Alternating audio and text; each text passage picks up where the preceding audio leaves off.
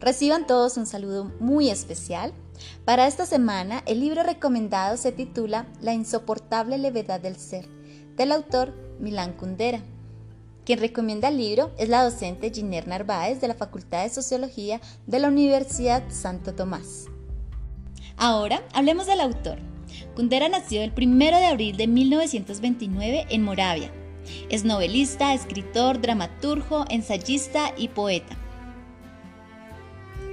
Este escritor checo-francés en sus libros trata sobre las personas, sus pensamientos, sentimientos e intenciones, pero su especialidad son las novelas que se detienen en las relaciones.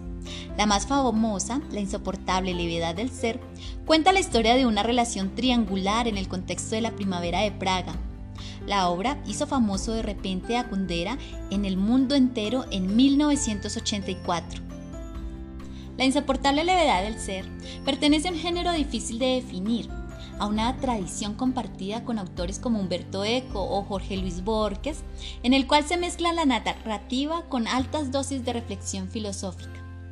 Sin embargo, el lector se equivoca si cree que al navegar por sus páginas se encontrará con una disertación pesada, la magia de la novela radica en la manera sencilla con la que se desarrollan temas complejos como el amor o el significado de la existencia.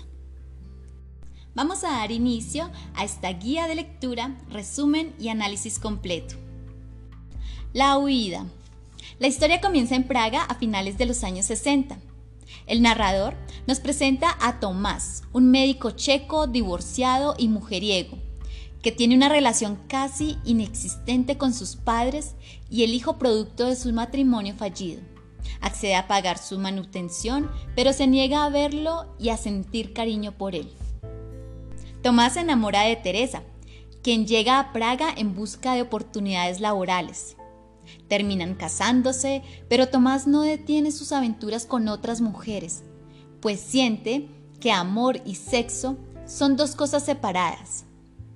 Las infidelidades de Tomás le causan celos enfermizos a Teresa, que debido a la situación sufre pesadillas. No obstante, la mujer es incapaz de abandonar a su marido. Entre los dos, adoptan a un perrito, Karenin, con el cual Teresa se encariña. La invasión soviética irrumpe súbitamente Teresa se dedica a fotografiar las crueldades de la invasión y logra reconocimiento tras la publicación de sus fotografías. Desafortunadamente, el clima político se hace cada vez más peligroso y la pareja se ve obligada a abandonar Praga y radicarse en Suiza, hacia donde también ha emigrado Sabrina, la amante favorita de Tomás. Al cabo de unos meses, incapaz de vivir por más tiempo en el extranjero, Teresa regresa a Praga, dejando solo una carta explicando las razones de su partida. Inicialmente, Tomás se siente satisfecho por poder volver a sus andanzas como soltero. Sin embargo, pronto se da cuenta de que estar con Teresa es parte de su destino y toma la decisión de volver a su país para estar con ella. Una vez allí, se arrepiente de su decisión en un estado reflexivo, incapaz de quedarse dormido debido al ruido de los aviones invasores, Tomás se da cuenta de que su relación con Teresa es poco más que el resultado de una cadena de casualidades que los llevaron a conocerse.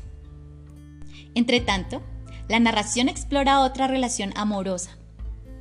Sabina es una pintora talentosa y una mujer sexualmente liberada. En Ginebra se hace amante de Franz, un académico que se encuentra insatisfecho con su matrimonio. Enseguida queda claro que Sabina y Franz se entienden poco. Sus gustos e ideales políticos difieren incluso la comunicación entre los dos se ve en ocasiones truncada. Con todo, Franz decide que quiere establecerse con Sabina y abandona a Marie Claude, su mujer, después de un disgusto en una fiesta le confiesa que le es infiel y se va de casa en busca de su amante, convencido de que ahora podrá vivir junto a Sabina. Sin embargo, esta se siente presionada y lo abandona al día siguiente sin avisar. Sabina medita sobre la cadena de traiciones que ha caracterizado su vida desde muy joven y se pregunta por las consecuencias que podría acarrear seguir por este mismo camino. Franz, por su parte, descubre que es feliz sin esta mujer y comienza una relación con una de sus estudiantes. Años después, viviendo su exilio en París, Sabina recibe una carta del hijo de Tomás, quien le escribe porque cree que es muy buena amiga de su padre en la carta le informa que Tomás y Teresa han muerto en un accidente automovilístico. Dos años en Praga. La narración regresa a explorar la vida de Tomás y de Teresa en Praga. Viven ocupados y sus horarios no les permite verse más que a la hora del desayuno. Tomás escribe un artículo en el cual utiliza la figura de Edipo para criticar el régimen comunista como se niega a afirmar una retracción del artículo, pierde su trabajo. Para evitar que la policía lo persiga, decide volverse poco importante, así que se pone a trabajar como limpiador de ventanas. Dos disidentes contactan con él. Uno de ellos es el hijo que tuvo con su esposa anterior. Ellos también buscan que firme algo, se trata de una petición en contra del tratamiento cruel a los prisioneros políticos. Tomás piensa en las posibles consecuencias y se niega a firmar. Mientras tanto, Teresa ya no puede dedicarse a la fotografía, así que consigue trabajo atendiendo en el bar de un hotel. Tomás continúa con sus aventuras sexuales ayudado por las posibilidades que le brinda su trabajo como limpiador de ventanas. Los celos de Teresa se hacen cada vez más intensos y eventualmente empieza a coquetear con los clientes del bar. Aunque lo hace torpemente, sin sutileza, logra comenzar una relación clandestina con un ingeniero. Entonces, la mujer explora la infidelidad en un intento por vivir la vida como lo hace Tomás y liberarse de los prejuicios que tiene alrededor de la desnudez y la naturaleza del cuerpo. Incluso se deja fotografiar desnuda por su amante. Sin embargo, no logra encontrar satisfacción en la aventura.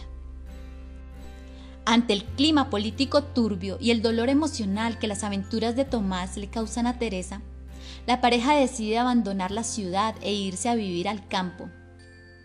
Tomás sabe que se trata del final de sus andanzas eróticas, pero reconoce que estaría dispuesto a abandonar cualquier felicidad por su esposa. La muerte de todos. La narración recae momentáneamente sobre Sabina, quien años después se encuentra viviendo en los Estados Unidos, escondiendo el hecho de que es una exiliada checa por temor a que interpreten su trabajo como el producto de un artista perseguido. Sabina reflexiona sobre su odio por la política y asocia esta última con el sentimentalismo manipulativo propio del kitsch. Eventualmente, la mujer se va a vivir a California, donde logra alejarse cada vez más geográfica y emocionalmente de su país. Escribe un testamento declarando que quiere ser incinerada y que sus cenizas sean esparcidas. Franz, que ahora vive en Ginebra con su nueva amante, recibe la invitación de unos amigos para unirse a una marcha en Camboya. A pesar de que inicialmente se niega a asistir, Franz asocia la situación política en Camboya con la que vive el país de su amada Sabina y acaba formando parte de la comitiva.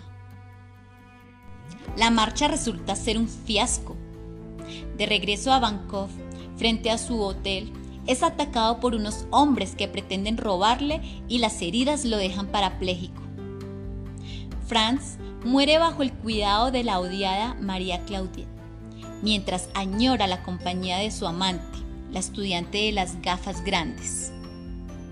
Simón, el hijo de Tomás, se va a vivir al campo, donde comienza una relación por correspondencia con sus padres. Después de la muerte de este, se dedica a intercambiar cartas con Sabina. La novela da un salto temporal hacia el pasado y termina con Tomás y Teresa trabajando y viviendo en el campo. Allí, alejado de la inestabilidad política y de las infidelidades, finalmente viven en paz. Tomás ahora conduce un camión que transporta a los campesinos a trabajar en el campo, mientras que su esposa se encarga de pasear las terneras de la cooperativa. Cierto día le diagnostican cáncer a Karenin y el animal debe ser sacrificado. Teresa entristecida por la muerte del perrito, reflexiona en torno a su amor por los animales y se da cuenta de que los prefiere por encima de las personas. Ama más a Karenin que a su propio esposo. Ahora bien, si quieren saber más sobre el resumen de este libro, de este autor de 90 años, los invito a consultar los recursos electrónicos del CRAIUSTA, especialmente en Odilo.